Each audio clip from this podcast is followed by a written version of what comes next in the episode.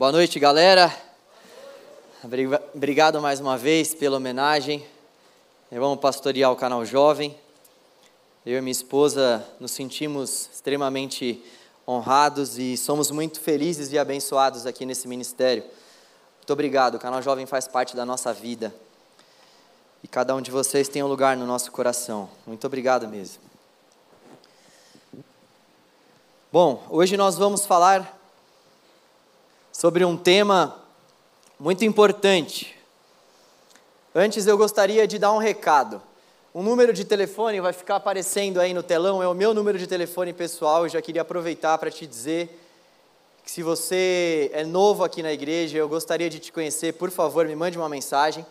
E esse número vai ficar aí também porque você pode enviar sua dúvida ao longo da nossa reflexão. Mande uma mensagem para esse número, porque ao final eu vou tentar responder todas as mensagens. Se eu não conseguir responder todas as mensagens ao final, pode ficar tranquilo que depois eu respondo para você no particular.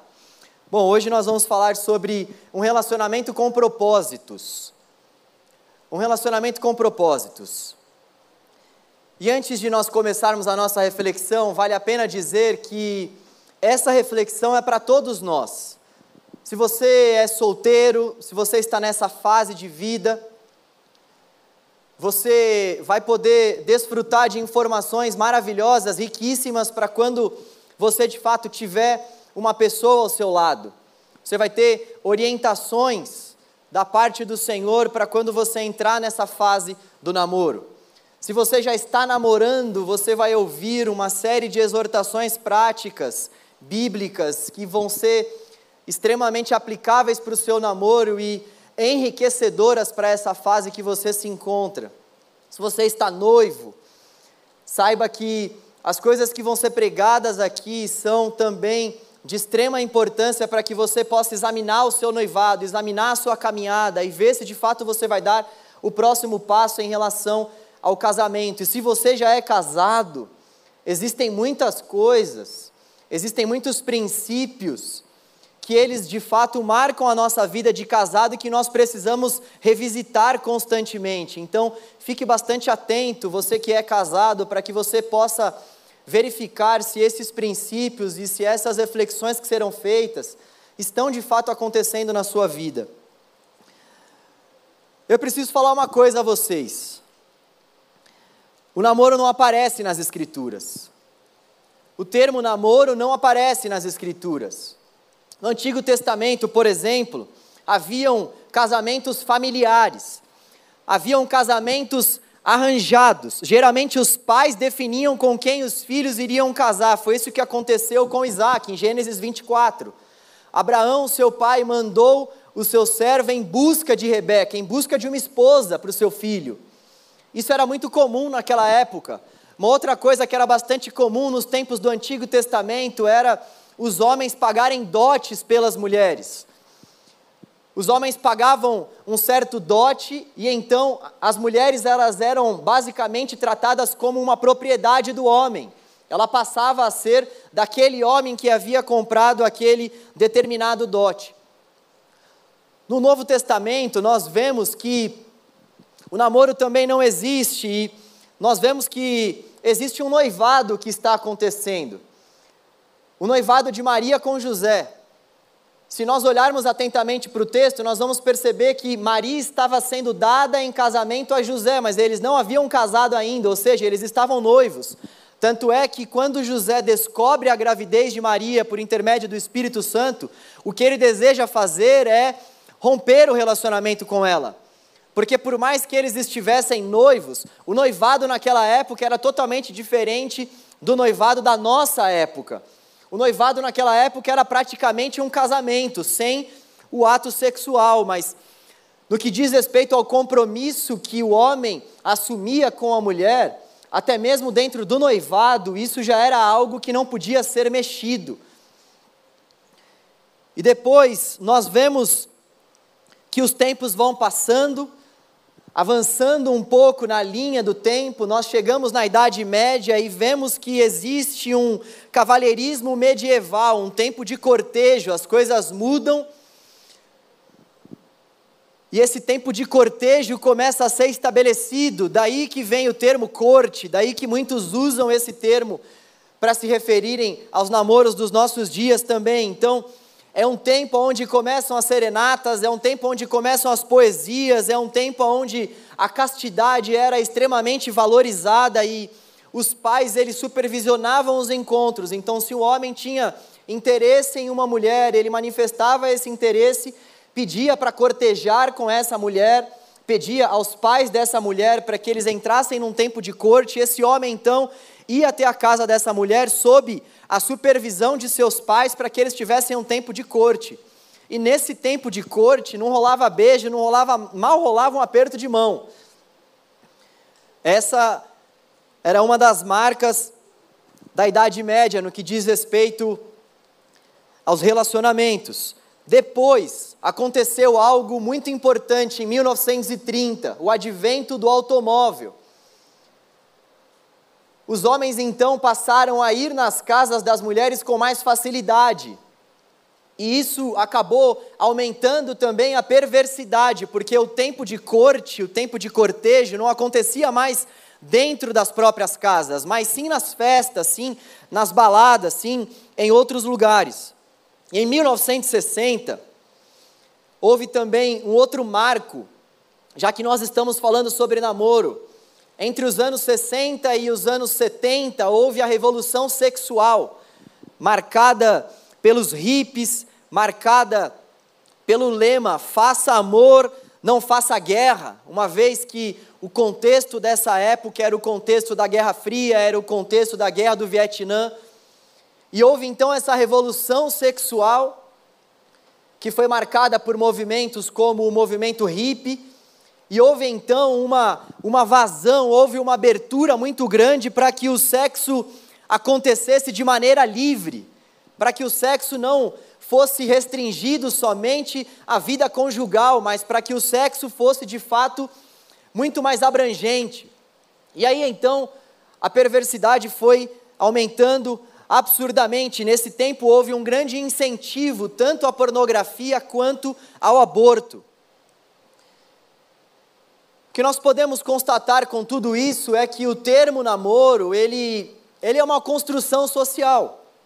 O termo namoro, ele é uma construção cultural. Pós essa esse advento automobilístico, pós essa revolução sexual, todos esses movimentos foram cooperando para que o namoro existisse. E aí você pode estar se perguntando: poxa vida, se não aparece na Bíblia e se foi originado por esse tipo de movimentação, como nós podemos ainda usar esse termo nos nossos dias, sendo nós cristãos? A grande questão é que não é porque um termo advém da nossa cultura e não está nas Escrituras que nós não podemos utilizá-lo.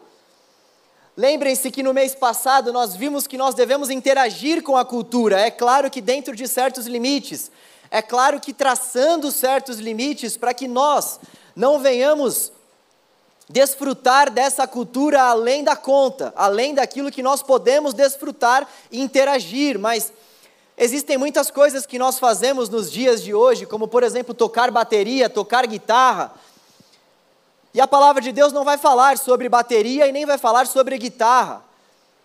Homens falhos, como eu e você, inventaram esses instrumentos e nós nos apropriamos desses instrumentos e interagimos com a cultura, interagimos com a sociedade, interagimos com aquilo que muitas vezes a cultura produz, mas nós fazemos com que tudo isso passe pela peneira do Evangelho. O Evangelho é o nosso crivo. Então nós não temos problema algum em pegar esses termos e esses elementos da cultura, sem que nós venhamos abraçar todo o pacote que acompanha esses termos, mas fazendo com que os princípios e os valores da palavra do nosso Deus possam sim abraçar esses termos que nós absorvemos da cultura. Por isso, nós podemos sim usar a palavra namoro para as nossas relações mais afetivas. Só que nós precisamos tomar alguns cuidados. A nossa reflexão ela vai começar partindo do princípio de que nós precisamos tomar alguns cuidados, e eu queria falar com você sobre alguns desses cuidados que nós precisamos ter na fase do namoro, na fase do noivado e até mesmo na fase do casamento. Existem muitas coisas aqui que são aplicáveis para todos os nossos relacionamentos de maneira geral. O primeiro cuidado que nós precisamos ter é a falta de propósito. Nós precisamos ter bastante cuidado para que o nosso relacionamento, para que o nosso namoro ou noivado não deixe de ter propósito. Nós precisamos ter cuidado para não entrar no relacionamento sem um objetivo, porque o namoro para o cristão deve ter um objetivo, e esse objetivo é o casamento. Nós não namoramos para fazer test drive, nós não namoramos para saber se vai dar bom, nós namoramos simplesmente porque nós desejamos dar um passo mais profundo com essa pessoa que nós estamos segurando a mão. O passo para o matrimônio. Nós sabemos que o casamento é o propósito de Deus. Então, o nosso namoro, ele precisa ter esse propósito, essa finalidade de olhar para o casamento, de vislumbrar o casamento. O namoro ele não tem o propósito de nos tornar pessoas mais felizes.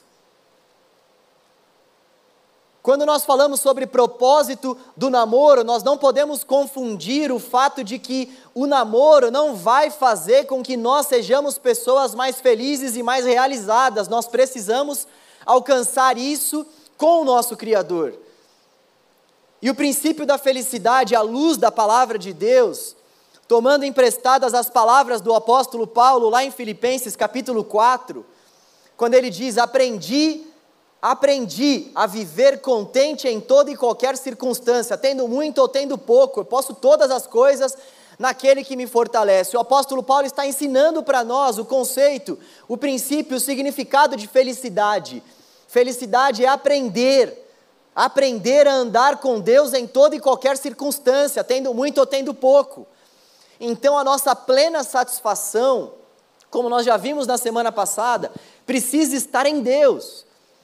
A nossa plena, plena felicidade precisa estar no fato de que Deus se entregou por nós na cruz através do sacrifício de Jesus, para nos trazer vida, para nos trazer felicidade, para nos tornarmos, para nos tornar pessoas bem-aventuradas, plenamente satisfeitas nele.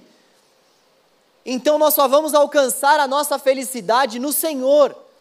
Nós só vamos alcançar de fato o enchimento, a plena satisfação que o nosso coração tanto grita no nosso relacionamento com o nosso Criador. A nossa felicidade está totalmente alinhada com a forma como nós nos relacionamos com Deus e com a Sua palavra.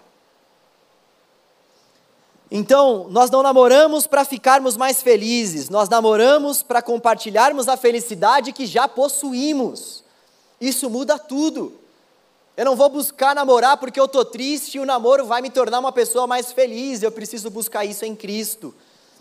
O namoro, então, ele tem um propósito, o propósito é o casamento, e o propósito do namoro não é nos tornar pessoas mais felizes. Quem faz isso é o próprio Deus por meio de um relacionamento conosco. Segundo cuidado que nós precisamos ter: namoro não é casamento. Namoro não é casamento. Embora o casamento seja um eterno namoro, minha namorada. Embora o casamento seja um eterno namoro, Paulo, você se prepare, porque ao longo dessa pregação, nós já conversamos antes, tá? Eu falei que eu ia usar várias vezes o nome dela aqui, a minha Poca, não a fanqueira, Pocahontas, é a Paulo. Você já pensou coisa aí, né? Então, casamento é um eterno namoro, mas o namoro não é um casamento. Existem certos limites dentro do namoro que precisam ser respeitados. Limites esses que, por muitas vezes, são diferentes dos limites traçados dentro de um casamento. Existem certas intimidades que Deus reservou exclusivamente para o casamento, como, por exemplo, o ato sexual. Deus, Deus é o autor do sexo. Você sabia disso? Às vezes nós na igreja, muitas vezes, acabamos demonizando o sexo, sendo que na verdade quem criou o sexo foi o próprio Deus. O sexo é algo maravilhoso, o sexo é algo da parte de Deus para o nosso relacionamento com a nossa esposa. Então, nós não podemos entregar o nosso corpo para alguém que não nos entregou a vida. E o que acontece no casamento é justamente essa entrega mútua de vida. Eu entreguei a minha vida para minha esposa, minha esposa entregou a vida dela para mim, e por isso nós nos tornamos uma só carne e praticamos o sexo. O sexo é fruto desse nosso desejo de entregarmos a nossa vida um para o outro. Agora, se existe esse desejo de entrega de vida, a pergunta que fica então é: por que não existe o casamento para que haja o sexo? Nós temos que tomar bastante cuidado também dentro desse aspecto de que namoro não é casamento, nós temos que tomar cuidado para que o outro não seja o centro da nossa vida. Até mesmo dentro do casamento, o outro não é o centro da nossa vida. O centro da nossa vida é Cristo. Isso não quer dizer que eu não vá servir a minha esposa todos os dias, amá-la, cuidar da minha esposa todos os dias. Uma coisa não anula a outra, mas Cristo precisa ser o centro. E é importante nós refletirmos sobre isso, porque existem muitos namoros que acabam se tornando um fim em si mesmos. Nem o namoro, nem o noivado e nem o casamento é um fim em si mesmo. Tanto o namoro, quanto o noivado, quanto o casamento, eles têm por finalidade a glória de Deus, glorificar o nome de Deus, tornar o nome de Deus conhecido, fazer com que o nome de Deus seja honrado, bendito. Essa é a finalidade do casamento, do namoro, do noivado. Não é um fim em si mesmo. E eu disse que isso é algo importante porque muitas vezes, quando algumas pessoas começam a namorar, essas pessoas se fecham de tal forma como se uma bastasse para outra. Elas se fecham para a comunidade, elas se fecham para a obra de Deus, elas se fecham para os ministérios, como se uma pessoa bastasse para outra, como se aquele relacionamento fosse um fim em si mesmo sendo que na verdade Deus nos chamou para nós servirmos as pessoas, inclusive através dos nossos relacionamentos. Então nós precisamos tomar muito cuidado para ver se o nosso namoro não está indo para esse lado, esse lado de afastamento diante da comunidade. Esse lado que faz com que nós venhamos apenas desfrutar do namoro sem que nós venhamos assumir responsabilidades diante da sociedade, da igreja, das pessoas à nossa volta. O namoro não é um fim em si mesmo. Por isso que é importante, imprescindível, nós que nos relacionamos com as pessoas, nós que estamos nessa fase de namoro, de noivado, de casamento, até mesmo para os solteiros, por isso que é extremamente imprescindível nós adorarmos ao Senhor, virmos para o culto na, dentro da comunidade, com a comunidade, isso é extremamente importante. Porque foi para isso que nós fomos criados. Terceiro cuidado, cuidado com a carência. Nós vivemos numa sociedade, nós jovens, temos muitas faltas parentais. Eu confesso a vocês que essa talvez seja uma das coisas que mais me impressiona no gabinete pastoral. Como nós jovens, como a nossa geração de fato tem faltas parentais, ou faltas maternas, ou faltas paternas, como essas faltas interferem no nosso viver, os nossos relacionamentos. Como não ter um pai presente faz com que eu tenha uma série de lacunas na minha vida e nos meus relacionamentos. Como não ter uma mãe que me abraça e não fala que me ama, faz com que eu venha sofrer consequências difíceis por conta dessas faltas. Claro que o nosso Deus pode reparar todas as coisas. Claro que nós temos bons conselheiros, bons terapeutas, graças ao Senhor, para que todas essas coisas possam de certa forma, serem reparadas. Mas a grande verdade é que essas faltas parentais geram no nosso coração muitas carências. Essas faltas fazem com que nós venhamos tomar atitudes muitas vezes precipitadas. Por conta da carência que existe no nosso coração, nós buscamos preencher os vazios do nosso coração que nós não tivemos por muitas vezes com os nossos pais e familiares. Nós buscamos preencher esses vazios com as pessoas, e então, se a gente fica solteiro ou solteira, a gente acha que a nossa vida não tem muito propósito, a gente fica buscando conversar com alguém para que essa pessoa possa nos preencher por conta das nossas carências, não porque nós queremos dar um próximo passo rumo ao matrimônio segundo a vontade de Deus, mas porque nós queremos suprir carências do nosso coração. E uma outra coisa que suscita em nós carências também é aquilo que nós vemos, aquilo que nós lemos, aquilo que nós ouvimos. As redes sociais fazem com que em todo tempo a gente venha comparar as nossas vidas com a vida de outras pessoas. Então nós comparamos as nossas vidas com as vidas de outras pessoas e essas comparações, elas vão nos trazendo danos, feridas. A gente vai vendo que, pô, aquela pessoa entrou na igreja agora, já está namorando. Olha aquela pessoa que mal vinha para o culto, conseguiu uma namorada, um namorado, eu estou aqui sábado após sábado ouvindo esse João Navarro aí, nada. Persevera, crente.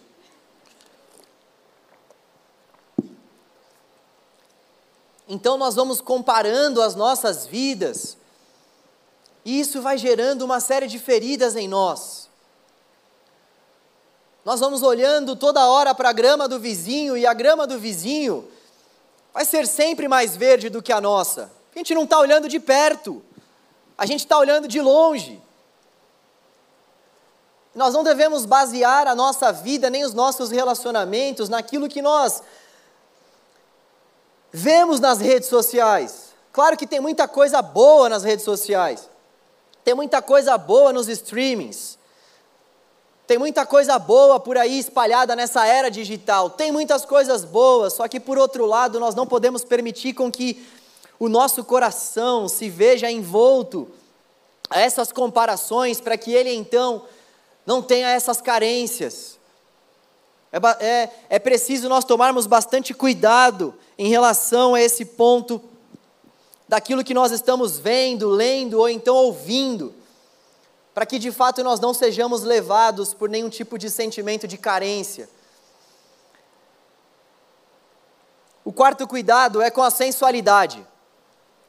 Não é pela nossa demasiada sensualidade que eu e você vamos conseguir namorar alguém. Não é pelo muito demonstrarmos a nossa sensualidade que nós vamos ter um relacionamento com alguém. Não se esqueçam que pessoas carnais atraiam, atraem pessoas carnais. Se você está tendo um tipo de comportamento extremamente sensual, e eu também, o que nós vamos atrair com isso é mais carnalidade, é mais perversão. Existem muitas pessoas que acham que, pelo muito mostrar a sua sensualidade, serão mais bem vistas por outras pessoas. Por que, que eu vou tirar uma foto normal, sendo que eu posso tirar uma foto de biquíni, ou então eu posso tirar uma foto com a minha sunguinha e muitas outras pessoas irão curtir. Uma foto normal talvez não dê tanta curtida assim, não vai fazer com que as pessoas se sintam atraídas ou atraídos por mim. Então, nós, nós, nós acabamos muitas vezes achando que, pelo muito nós evidenciarmos a nossa sensualidade, nós vamos atrair a atenção das pessoas e vamos então encontrar pessoas para nós nos relacionarmos. É um erro terrível nós pensarmos dessa forma. A nossa sensualidade deve ser totalmente guardada para o nosso cônjuge. E que coisa maravilhosa é quando nós nos guardamos para o nosso cônjuge. Quando nós guardamos a nossa sensualidade para os nossos esposos, para as nossas esposas. As mulheres guardam para os esposos, tá? E os homens guardam para as esposas. Cuidado com a sensualidade. E a sensualidade também pode gerar muitas vezes defraudação. Muitas vezes, algumas pessoas acabam sensualizando demais e o resultado disso é que a defraudação depois se torna uma realidade. A pessoa começa a ter um tipo de comportamento sensual e aquilo vai atraindo um monte de gente. E aí depois essa pessoa que teve esse comportamento sensual acaba defraudando um, acaba defraudando o outro, justamente por conta desse excesso de sensualidade. Então, é algo que nós devemos tomar bastante cuidado. O quinto e último cuidado é o cuidado com o medo. Muitas pessoas não buscam se relacionar mais, no sentido de terem um namoro, porque já passaram por outras situações terríveis, já passaram por situações que deixaram marcas negativas, já passaram por situações que geraram medo no passado. E essas pessoas acabam associando o passado com a possibilidade do presente e do futuro e acabam paralisadas por conta desses medos que já tiveram e que já passaram. Tem gente também que tem medo do que falam. Ah, hoje em dia construir família não dá certo nesse mundo. Tá difícil achar homem na igreja, hein, irmã? Nem adianta procurar. Nenhum presta. A Paula pode falar o contrário para todas vocês. Sabe, o Tim Keller tem uma fala maravilhosa. E eu queria pedir um pouco de licença para aqueles que têm o dom do celibato. Mas o casamento é uma instituição divina. O Tim Keller diz que a Bíblia começa com o casamento de Adão e Eva e termina com o casamento de Cristo e a igreja. O casamento é algo de Deus para nós. O casamento é propósito de Deus para nós. Então, se você está com algum tipo de medo, de insegurança, coloque os seus medos e inseguranças debaixo da cruz de Cristo. Se você está com algum tipo de medo ou insegurança, permita com que o seu coração seja aberto pelo Espírito para que você possa se relacionar com alguém e glorificar o nome do Senhor através desse relacionamento. O casamento é propósito do Senhor para nós. Agora nós vamos entrar numa segunda fase da nossa reflexão e nós vamos refletir sobre os pontos essenciais que devem marcar qualquer relacionamento, inclusive o nosso namoro, noivado e casamento. Repare que primeiro a gente falou sobre o fato de que o termo namoro não aparece na palavra de Deus, mas isso não quer dizer que nós não podemos nos apropriar desse termo cultural, colocar na peneira do evangelho, colocar debaixo dos princípios e valores da palavra do nosso Deus e utilizarmos esse termo. Depois nós refletimos sobre alguns cuidados que nós precisamos ter. E agora nós vamos falar sobre alguns pontos essenciais. E o primeiro ponto essencial é o respeito. O respeito. Existem uma série de coisas que nós precisamos identificar e perceber na pessoa que nós estamos nos relacionando e uma das principais coisas é o respeito. E aqui não existe uma ordem de importância, tá? É só uma ordem aleatória mesmo, mas o primeiro ponto que eu coloquei aqui é o respeito. O respeito vai ser a base para tudo que nós vivermos no relacionamento. Então, se você está diante de uma pessoa que não consegue respeitar os seus próprios pais, se você está diante de uma pessoa que não respeita os seus amigos, que não consegue respeitar o seu ambiente familiar, a sua estrutura familiar, a sua história, cuidado. Cuidado. A fase do namoro e a fase do noivado é essa fase que nós precisamos identificar se de fato a pessoa que está diante de nós trata bem os seus pais, trata bem a sua mãe, trata bem os seus irmãos. Como que essa pessoa que nós estamos pretendendo nos relacionar, como que essa pessoa trata os seus entes queridos? Essa pessoa ela respeita a sua mãe e o seu pai. Essa pessoa respeita você. Essa pessoa respeita os seus limites, ela respeita as suas vontades. Ou ela passa por cima constantemente daquilo que você acredita, daquilo que você tem como princípio primário dentro do seu coração. Até que ponto essa pessoa que está se relacionando comigo e com você, nos respeita. Essa pessoa grita conosco. Como que essa pessoa se relaciona com a gente? Você pode ter certeza que se essa pessoa grita com você nessa fase de namoro ou de noivado, certamente ela também vai gritar, também vai falar mais alto, também vai continuar sendo uma pessoa grosseira com você na fase de casamento também.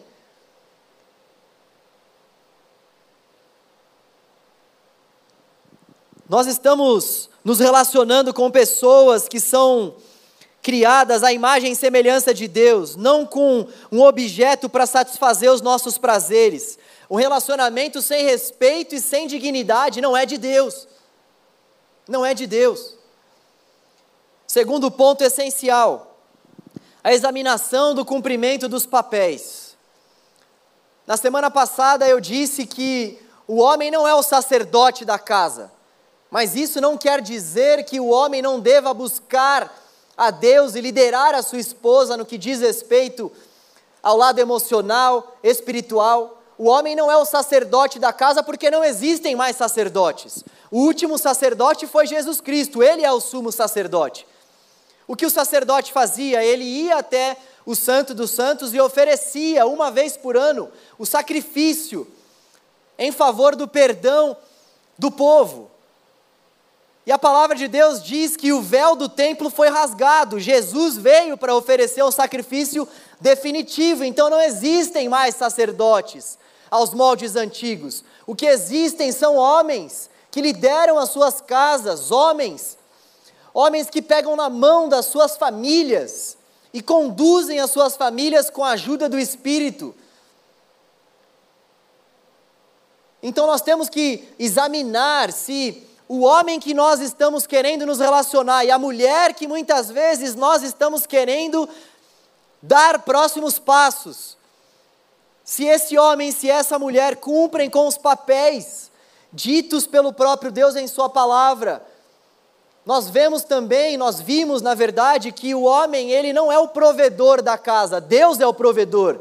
Mas nós vimos por outro lado que é necessário que o homem trabalhe, que o homem coloque-se à frente e tome a iniciativa pelo trabalho. Isso não quer dizer que a mulher não deva trabalhar, isso não quer dizer de forma alguma que a mulher não possa ganhar mais do que o homem, mas isso quer dizer que a iniciativa pelo trabalho precisa ser do homem. Se alguém precisar ficar em casa descansando, esse alguém deve ser a mulher. Nós homens temos que proteger as nossas esposas. O homem tem esse papel de cuidar da sua esposa, de proteger a sua esposa, de ouvir a sua esposa, de dar a ela lugar de fala no relacionamento. E a minha pergunta para vocês, mulheres, é: esse homem que está diante de vocês, esse homem que vocês estão pensando em se relacionar, ele pastoreia o seu coração, ele prega a palavra de Deus para você. Como que ele reage quando ele precisa orar por algum alvo específico de oração que você levantou, mulher. Esse cara te nutre espiritualmente. Ele apresenta o Evangelho para você e prega o Evangelho para você com amor, com doçura no falar. Esse cara, ele realmente te protege, ele se preocupa com você, ele zela pela sua vida, ele te dá lugar de fala. Ele para para te escutar ou só finge que escuta?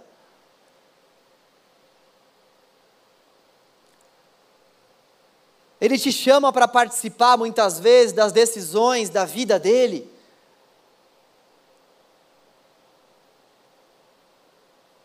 Ele te tem como uma parceira. Ou ele se vê praticamente só no relacionamento e só te comunica coisas e só te usa e só abusa de você. Isso é extremamente importante para a gente discernir nessa fase de namoro, nessa fase de noivado. E se você já está casado, homem, calma que eu vou chegar na parte das mulheres, homens, tá? Recebam com amor. Se você, homem, já está casado, há tempo de consertar todas essas coisas, há tempo de rever esses papéis, mas nós precisamos examinar para ver se essa pessoa que está diante de nós está de fato cumprindo com todos esses papéis. E a mulher, será que de fato essas mulheres que nós estamos pensando em ter para nós como esposas, será que elas têm feito com que o nosso ministério seja um ministério frutífero? Será que elas têm nos ajudado? Será que elas têm cooperado com a nossa vida, com o nosso ministério? Será que elas têm sido verdadeiras parceiras para nós? Será que elas manjam da palavra de Deus a ponto de, juntamente conosco, educarem os nossos filhos? Será que ela ama mesmo a palavra? Como ela se relaciona com o texto? Como ela, como ela ora? O que ela coloca diante de Deus em oração? São só pedidos, pedidos, pedidos, ou ela para para agradecer a Deus pela obra de Cristo na cruz? Ou ela é grata pelos livramentos e pela bondade do Senhor que nunca nos falta? Será que essa mulher vai te auxiliar no seu ministério? Será que esse homem vai te auxiliar no seu ministério? São coisas que nós precisamos examinar e essa fase de namoro é uma fase crucial justamente para examinação. Nós estamos em todo o tempo examinando uns aos outros. Essa fase de noivado ela é marcada por essa examinação. Nós vamos examinando a pessoa, não é uma examinação no sentido de senta aí, deixa eu te examinar. Não é dessa forma. No nosso dia a dia, por meio das nossas relações, por meio dos nossos afazeres, dos nossos programas, nós vamos conhecendo mais as pessoas, nós vamos conhecendo mais quem está diante de nós. E nós então vamos pontuando algumas coisas, alguns pontos a melhorar. E nós vamos conversando com essa pessoa, nós vamos pontuando também alguns pontos que são positivos, que nos agradam. E no final das contas, nós colocamos tudo isso em uma balança e nós tomamos as nossas decisões, tendo em vista quais são os pontos a melhorar e quais são os pontos de fato positivos. Em terceiro lugar, um, um outro ponto essencial é a construção de uma amizade sólida. Conhecer a pessoa, isso leva tempo. Se você me mandou uma pergunta da seguinte forma, pastor, qual o tempo certo para o namoro? Não tem resposta para essa pergunta, já pode apagar. A grande verdade é que não tem um tempo certo para a gente começar um namoro, mas existe uma coisa que precisa acontecer. Nós precisamos conhecer a pessoa. Então, a pergunta certa a se fazer não é quanto tempo eu preciso para que o namoro aconteça, ou quanto tempo deve durar o namoro, mas sim, eu conheço essa pessoa. Eu construí um relacionamento de amizade sólido com essa pessoa. Será que eu posso olhar para essa pessoa e dizer para essa pessoa: Você é a minha melhor amiga, você é o meu melhor amigo? Sabe quando eu discerni que eu estava pronto para dar o próximo passo com a Paula? Vocês sabem? Quando eu disse, amiga, você é uma amiga.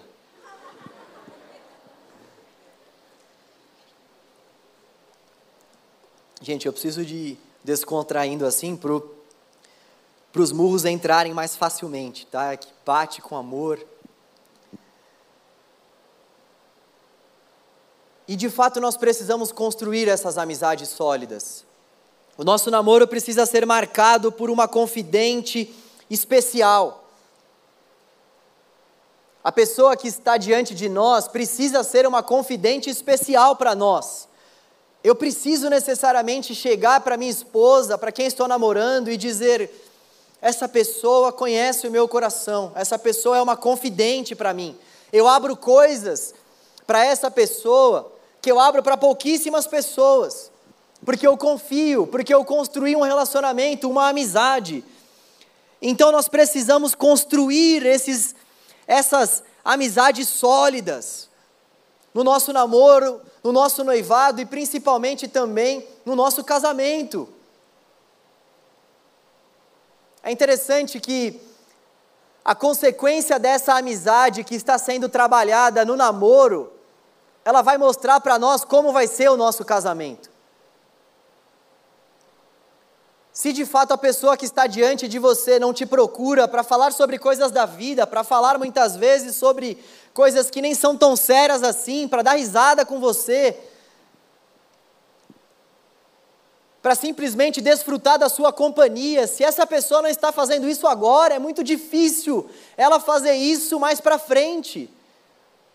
Quando você sai com essa pessoa, quando você vai jantar, quando você vai almoçar com essa pessoa, ela só fica diante do celular ou ela tem papo, ela tem assunto.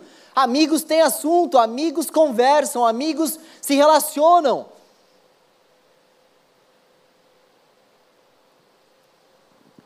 Em quarto lugar, um ponto imprescindível, um ponto essencial, ter um coração ensinável. O namoro, o noivado, o casamento, são relacionamentos que trazem luz aos nossos pecados. Quando nós nos relacionamos com as pessoas,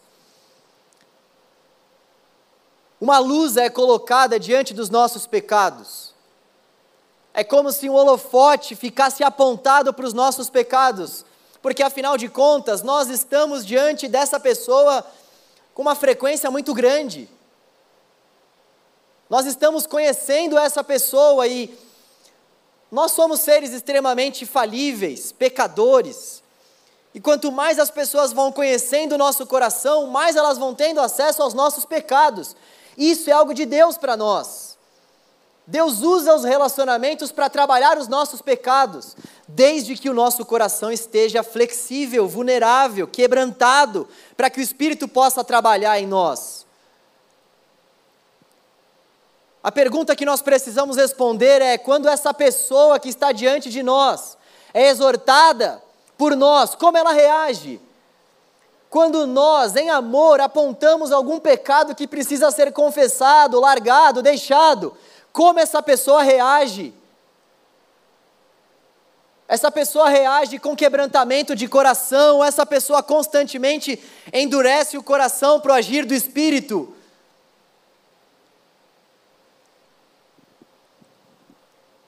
Vocês conseguem ter um diálogo saudável sem brigar a todo tempo um com o outro?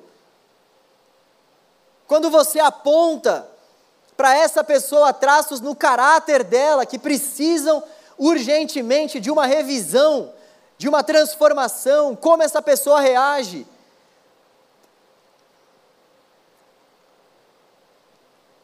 Em quinto lugar, um outro ponto essencial: buscar ajuda. Gente, não é possível nós caminharmos sozinhos.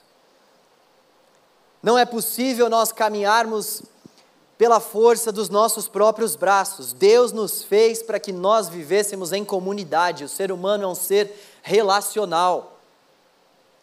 Nós precisamos nos relacionar com as pessoas. Nós precisamos buscar conselheiros, discipuladores, mentores, pessoas que possam nos aconselhar nessas fases que nós vivemos. Seja lá você solteiro, seja lá você namorado ou namorado de alguém, noivo ou casado, nós precisamos dessa multidão de conselhos onde há sabedoria do Espírito. Nós precisamos dessas pessoas que vão nos indicar alguns caminhos, que vão nos exortar, que vão nos tirar de alguns buracos essas pessoas que, guiadas pelo Espírito e cheias do Espírito, vão saber nos exortar, vão saber nos corrigir. Não dá para nós caminharmos sozinhos, não caminhe sozinho no seu relacionamento. Não ache que você já sabe o bastante a ponto de caminhar sozinho sem precisar de ajuda. É importante todos nós buscarmos um discipulado individual, alguém realmente para cuidar do nosso coração e nos ensinar a andar nos caminhos de Cristo. Quem é discipulado aqui sabe o quanto isso é benéfico para a nossa vida, para que a gente se pareça mais com o Senhor Jesus. Nós precisamos buscar isso dentro da igreja, buscar isso para os nossos relacionamentos. Nós temos um grupo por exemplo, dando para você uma oportunidade, nós temos um grupo aqui no canal Jovem de jovens casais, noivos e casais que se reúnem para compartilharem dificuldades, para compartilharem alegrias. Você que é noivo ou você que é casado pode procurar esse grupo, você que namora pode procurar o seu líder de célula, o seu discipulador. Todos vocês, por favor, podem me procurar, é sempre um prazer caminhar com cada um de vocês e podem ter certeza disso digo isso de coração. Nós temos mais outros tantos pastores na casa, homens de Deus, mulheres de Deus também, nós precisamos buscar ajuda. Em sexto e último lugar, um ponto essencial e o mais importante de todos, a base de tudo, é andar com Deus. Andar com Deus. Existem muitas pessoas que conhecem a Deus só de ouvir falar, mas não de com Ele andar. Existem muitas pessoas dentro da igreja que conhecem a Deus só de ouvir falar no nome dele. Jesus, sei quem é mas não têm um relacionamento íntimo com esse Jesus, que dizem acreditar. Existem muitas pessoas que não têm um relacionamento com o texto, que não têm uma vida de devoção a Deus, pessoas que não andam com Deus, pessoas que não estão dispostas a andarem com Deus. Pessoas que se contentam com o seu nível de fé raso e não buscam aprender mais sobre esse Deus que é inesgotável. Quem anda com Deus vai te respeitar, vai saber cumprir o seu papel dentro do relacionamento, vai ter um coração ensinável. Quem anda com Deus vai cumprir com todos esses pontos essenciais. E como saber se uma pessoa está andando com Deus? Existem algumas perguntas que nós podemos fazer para discernirmos se essa pessoa que está diante de nós está andando com Deus mesmo ou não.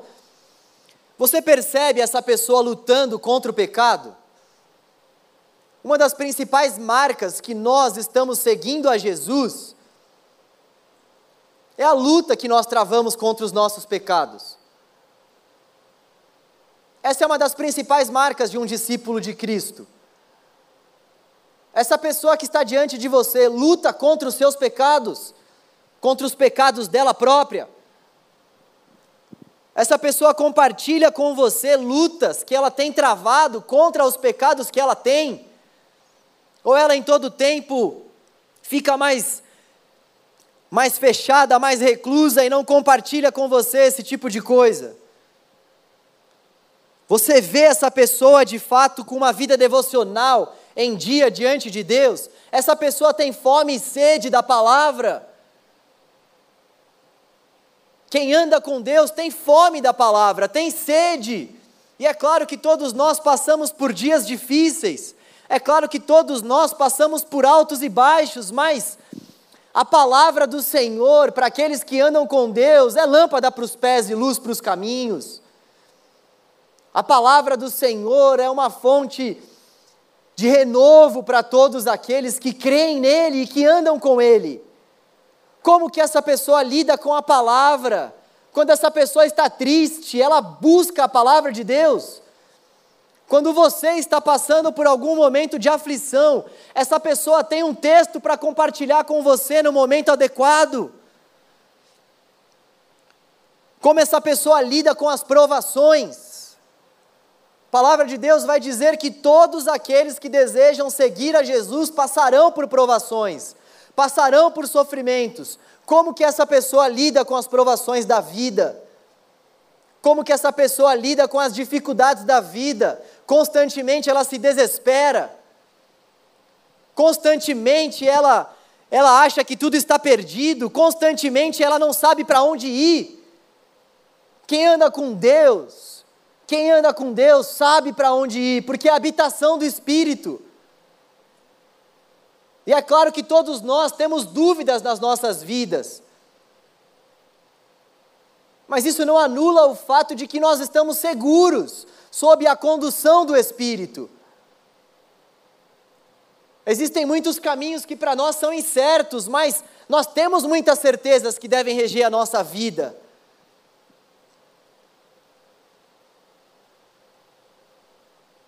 A rotina dessa pessoa aponta para o fato de que Deus é a prioridade dela. Porque muitas vezes nós dizemos muitas coisas, mas as nossas rotinas vão mostrar para nós o Deus que habita no nosso coração. As nossas rotinas mostram quem nós estamos adorando. As nossas rotinas comprovam quem é o Deus do nosso coração. Então, como é a rotina dessa pessoa?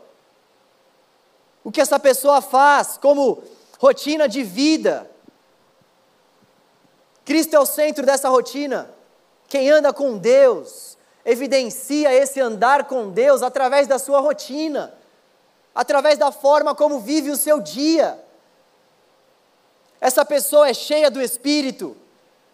Quem anda com Deus é cheio do Espírito. Gálatas 5, 22. As qualidades do fruto do Espírito são amor, alegria, paz, paciência, amabilidade, bondade fidelidade, mansidão e domínio próprio. Quando nós buscamos o enchimento do Espírito, que nós estamos buscando são todos esses complementos, são todos esses elementos do Espírito para nós.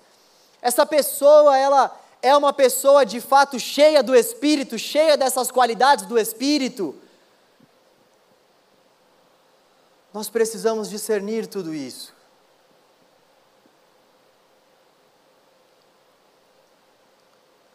A decisão mais importante da nossa vida é quem será o Senhor do nosso coração. Quem é o Senhor do coração dessa pessoa que está diante de nós? A maneira como essa pessoa se relaciona com Deus será determinante para você entender como ela vai se relacionar com você. Está tudo ligado na forma como nós nos relacionamos com Deus, enxergamos a Sua palavra, enxergamos o nosso relacionamento com Ele. Queria fazer três considerações finais antes de nós irmos rapidamente para as perguntas. Em primeiro lugar, o que eu queria reforçar para todos vocês é que o gabinete pastoral está disponível. Essa palavra é um tipo de palavra que eu sei que suscita muitas dúvidas, que faz com que muitas pessoas precisem de ajuda, que faz com que muita gente olhe para coisas que não estavam olhando, e você pode contar conosco, você pode contar, por favor, humildemente eu digo isso, e pela graça do Senhor, você pode contar comigo, com o seu líder de célula, esteja em uma célula. O gabinete está disponível. Meu número está aí, por favor. Nos procure. Em segundo lugar, uma outra consideração final.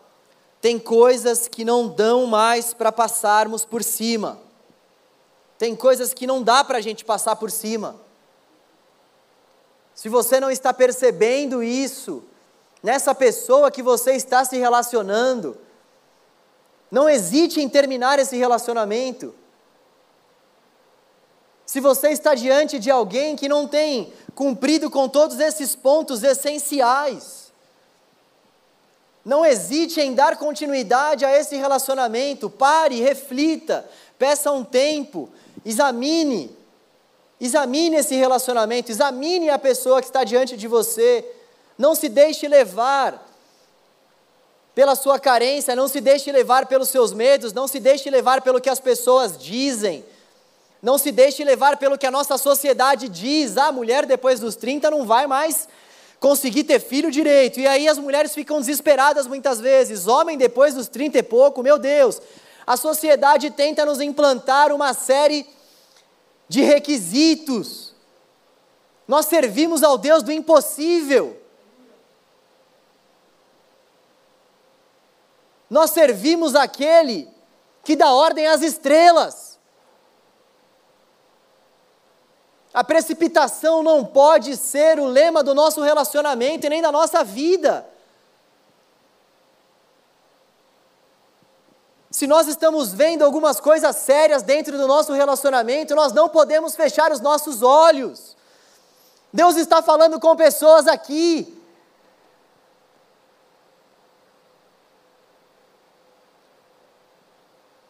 Passos extremamente importantes estão por vir. E pontos essenciais precisam aparecer. Você está diante de alguém que vai construir ao seu lado a sua família. Tudo começa na família e esse não é somente um lema da nossa igreja, a palavra de Deus nos mostra isso. Tudo começa na família. Imagina você estar ao lado de uma pessoa que não anda com Deus. Como vai ser a educação dos seus filhos? Como vai ser o seu dia a dia? Como vai ser quando você estiver passando por alguma situação extremamente complicada e precisar de um homem de Deus do seu lado, de uma mulher de Deus do seu lado, como vai ser? Nós certamente vamos apostatar da fé se nós tivermos ao nosso lado em todo tempo alguém que dá contra as Escrituras, que dá contra aquilo que nós acreditamos.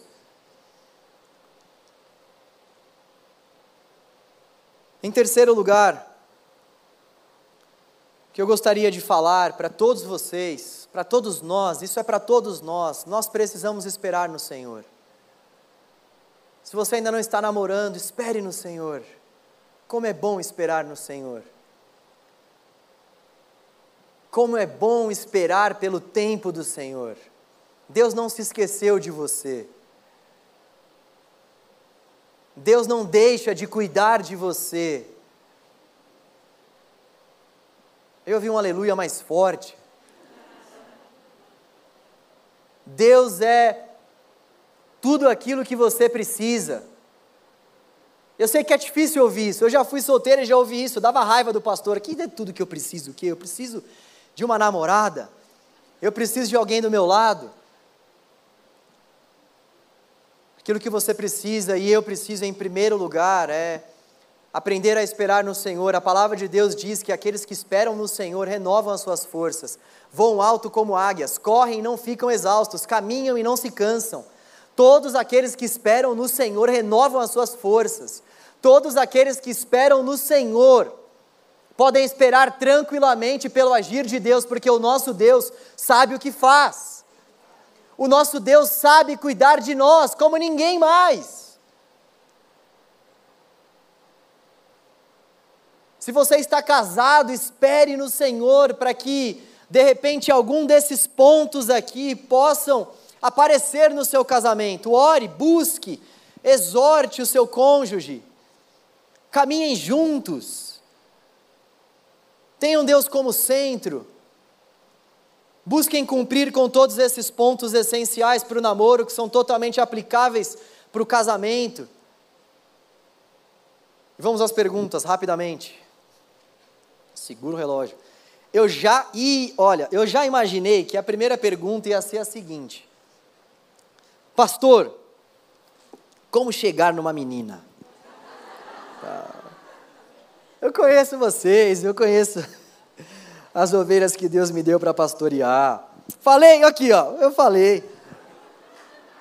Eu falei. Eu já vim preparado, munido. Bom, como chegar numa menina? Vai gravar isso aí mesmo? Vamos lá. Vou contar como é que eu cheguei na Paula, né? Paula? Seu pai é mecânico? Você é uma graxinha. Vamos lá. Ai, Deus da igreja. Como chegar numa menina? Primeiro ponto: ore. Nós precisamos orar acreditar no poder da oração. A oração é poderosa, você sabia disso? Nós precisamos orar, orar até mesmo antes de conhecermos a pessoa que nós estamos pretendendo nos relacionar, orar antes. Em todo tempo, colocar diante de Deus: Deus, o Senhor sabe do meu desejo de constituir uma família. Pai, me abençoe nessa área. Pai, sonde o meu coração. Veja se, oh Deus, eu estou pronto para começar um namoro, Deus. Nós precisamos orar. Deus, me mostre, Senhor, quem é a pessoa que o Senhor tem preparado para mim. Eu creio que Deus, Ele prepara e nós também avançamos. Eu creio nessas duas coisas. Nós vemos as duas coisas nas Escrituras. Então nós precisamos orar, colocar isso diante de Deus. Deus, me ajude a tomar a decisão correta. Pai, por favor, eu não, eu não posso errar nessa área tão crucial da minha vida. Nós precisamos rasgar o nosso coração diante de Deus, suplicar a Ele para que Ele nos ajude. Em segundo lugar, observar como essa pessoa se veste, como ela lida com a obra, como ela lida com o ministério, como que ela serve, se ela for da mesma célula que você, como que ela se comporta na célula. Se você não for para a célula ainda, por favor, procure uma célula. tanto para namorar, quanto para buscar a Deus também, para servir ao Senhor. Mais para buscar a Deus, tá? Nós precisamos observar se essa pessoa é crente mesmo. Eu olhava para Paula, olhava para aquela graxinha, olhava, olhava, olhava e eu via o quanto a Paula era dedicada no serviço. Isso me cativou ainda mais. É claro que eu me sentia atraído por ela, é claro que eu achava maravilhosa e continuo achando. Mas eu também precisei fazer uma lição de casa extremamente racional e observar. Como que é a Paula servindo aqui? Como que, como que é a célula dela? Como que ela pastoreia as pessoas na célula dela? Como que ela se comporta nas reuniões que eu participo junto com ela? Observar, observar. E essa observação ainda, ela é uma observação que ainda não necessariamente está acompanhada de uma conversa mais profunda. Observa primeiro, carnal. Observa antes de chegar junto, observa. E dentro desse ponto, na verdade, o terceiro ponto, eu gosto de pontos, né? É mal de pregador. Busque informações com pessoas confiáveis. Esse é o terceiro ponto. Busque informações com pessoas confiáveis. Eu tinha pessoas que conheciam a Paula e me conheciam também, e o que eu fiz? Eu fui buscar informações sobre essa varoa valorosa. Eu fui buscar saber onde andam, como vão. Tentei fazer aquela piada do Globo Repórter, mas não me veio o que ele fala. Vocês sabem, é isso aí. Obrigado pelo glória a Deus aí, viu? Então, eu preciso buscar informações sobre essa pessoa. Repare que eu ainda não cheguei e conversei com essa pessoa de uma forma mais profunda. Claro que eu posso conversar na igreja, eu posso trocar uma ideia, mas eu ainda não estou com aquela intenção de fato de começar um namoro. Eu estou fazendo uma busca. Eu estou buscando informações sobre a pessoa. Eu não posso já entregar o meu coração sem nem antes ter conhecido a pessoa. Isso é muito comum acontecer. A pessoa já fica apaixonada e nem buscou informações. Ela nem preciso. Olha isso. Não é possível que não é de Deus para a minha vida. Então nós precisamos buscar informações com pessoas confiáveis. Vem perguntar para mim. Pode vir perguntar numa boa. Pergunte para pessoas confiáveis. Em quarto lugar, busque construir uma amizade. Aí sim, você passou por todos esses passos. Busque construir uma amizade. Como é que você constrói uma amizade com alguém? Aí é com você, aí não posso ficar usando as minhas táticas também, né? Busca construir uma amizade. Conversa sobre coisas em comum. Pergunta se a pessoa vem sempre aqui nessa igreja. Pergunta qual banco ela senta. Inventa alguma coisa, troca ideia, pergunta. Você tem que ter assunto, cara. Ai, Deus, espera aí.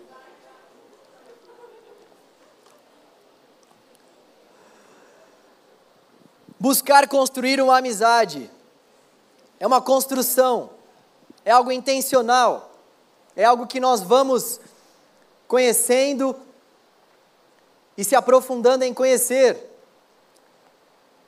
Em último lugar, fale do que está sentindo e proponha um tempo de oração. Aleluia, glória a Deus. Aí você vai chegar, por favor, passa um perfume, né? Hoje em dia tem muitos desodorantes, até 48 horas de pura proteção. Rexona não vai te abandonar. Você então vai naquele cheiro poderoso do Espírito e fala. E o que, que você vai falar? Você vai abrir o teu coração. Mulher ama isso. Eu estou errado, mulheres. Elas gostam de sinceridades e sejam sinceros. Abram o coração. Falem sobre aquilo que está dentro do coração de vocês. Falem do que vocês estão sentindo. Construam essa fala para que a pessoa que está diante de você realmente perceba que você está querendo algo sério com ela. E proponha um tempo de oração. Quanto tempo tem que ser o tempo de oração? Até você, de fato, falar assim: meu, eu estou certo desse passo, eu estou certo desse passo. E ainda que você esteja certo desse passo, ou certa desse passo, a fase de namoro é uma fase para você continuar buscando essa examinação. Esse tempo de oração que muitas vezes as igrejas propõem, nós vimos que não é bíblico, tá? Mas não é porque não é bíblico que nós não podemos utilizar isso na nossa vida para os nossos namoros. Orar é claro que está na Bíblia. O termo namoro não aparece, mas nós podemos orar antes de termos um relacionamento mais profundo com a pessoa. Então isso vale para a gente guardar o nosso coração. O tempo de oração, então, deve ser marcado por essa certeza que nós temos em dar esse próximo passo. Uma amizade sólida foi construída, você buscou informações sobre essa pessoa, você observou essa pessoa, tudo isso que você viu foi positivo. O varão te agrada, a varoa é bonita mesmo para você, então manda ver. Chama para um tempo de oração, mas toma atitude. Eu não aguento mais não fazer casamento mês após mês nessa igreja. Eu quero fazer casamento, eu não cobro nada para casar você. Eu vou até outra cidade se for preciso. Eu serei o seu pastor. Eu vou casar você. Bom, uma outra pergunta. Olha, pessoal mandando aqui, ve, vejo que és profeta. Gente, são perguntas, tá? Não, não é possível. Não é possível isso. Não é possível. Como convencer meu líder que ele é agraciado com o dom do celibato? Meu amigo, Jesus Cristo. Bom, por essa eu não esperava, hein? Como convencer o meu líder, aqueles que leem de novo para ver se a resposta vem, né? Como convencer meu líder que ele agracia. É, peraí. Vamos lá. Bom,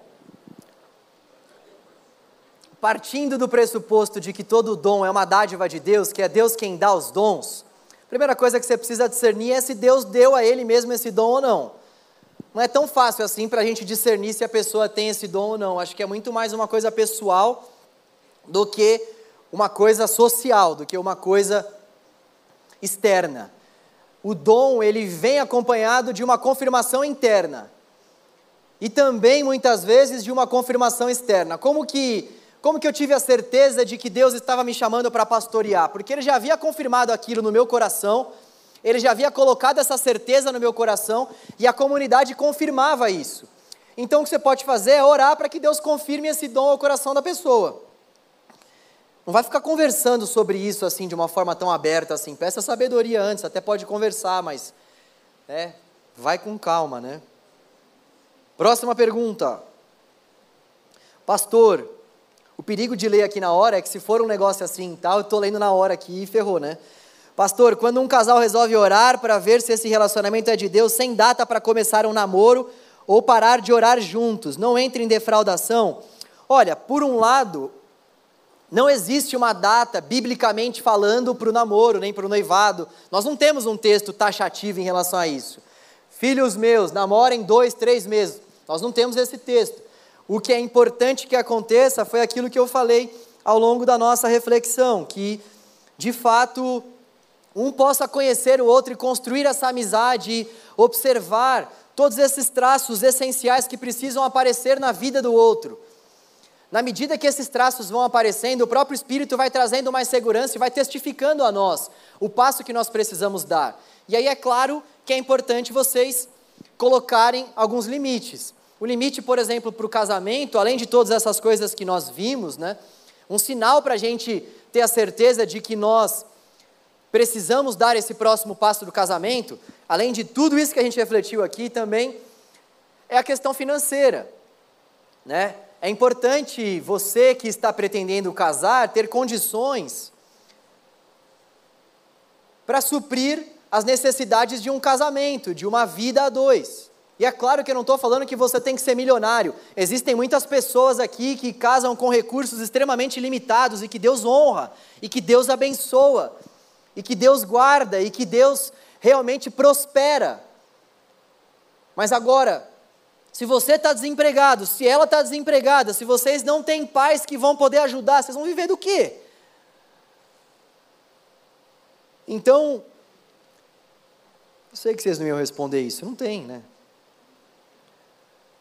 É importante então que haja essa certa segurança financeira e a gente não pode confundir essa segurança financeira com dinheiro para dar e vender. Né? Mais uma pergunta, gente, precisamos terminar.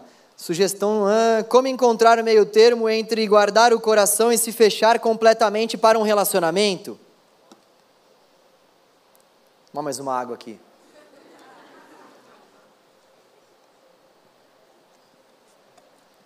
Como encontrar o meio termo entre guardar o coração e se fechar completamente para um relacionamento?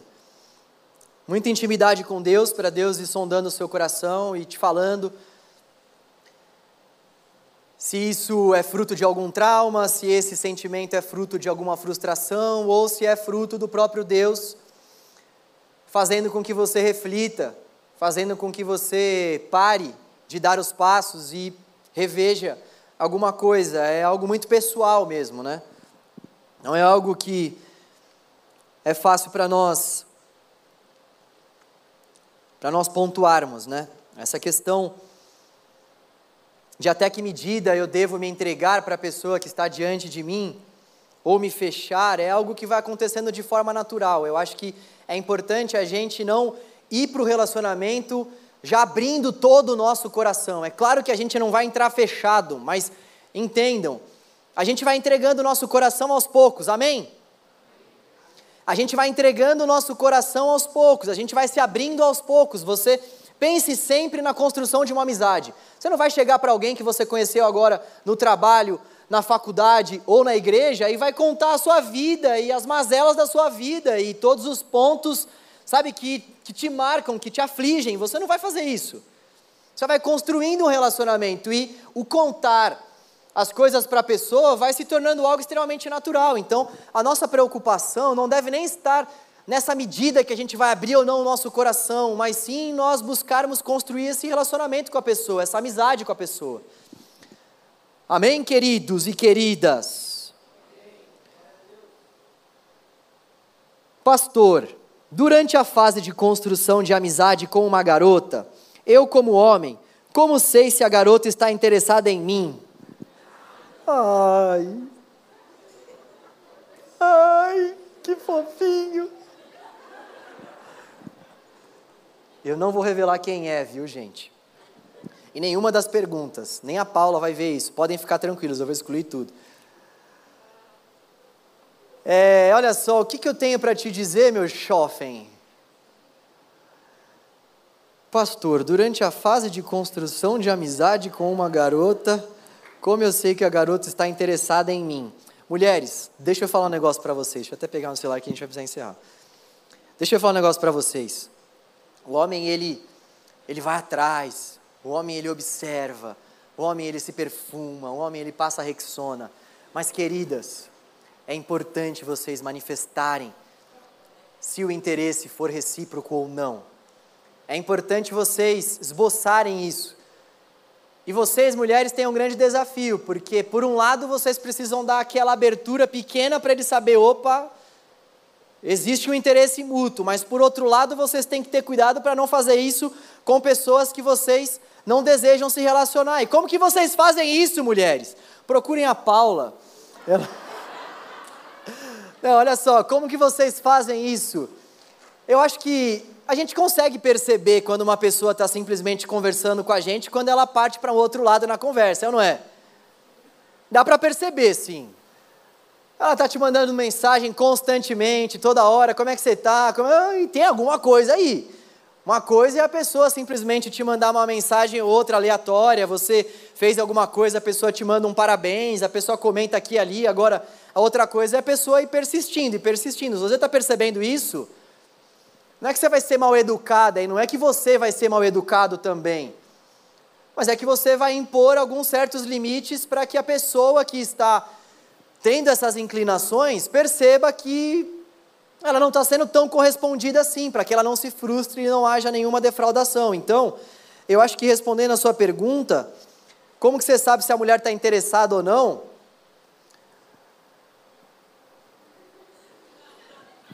É, É, isso aí, é isso aí. Aí você vai, você vai aí. A mulher precisa demonstrar e você vai percebendo. Isso aí é, é feeling, é, é, tato masculino, é, é construção de vida. Como que eu sei que a Paulo. Gente, Paulo foi embora, gente? Como é que, como é que eu sei que a Paula estava caidinha por mim? Poxa, quando, quando eu conversava com ela, já via que ela dava umas desviadas no olhar, porque não conseguia olhar para tanta beleza. Quando... Vamos encerrar isso aqui, vai. É... Depois você pode me mandar é, as perguntas aí, tá bom? E eu respondo, se eu souber responder.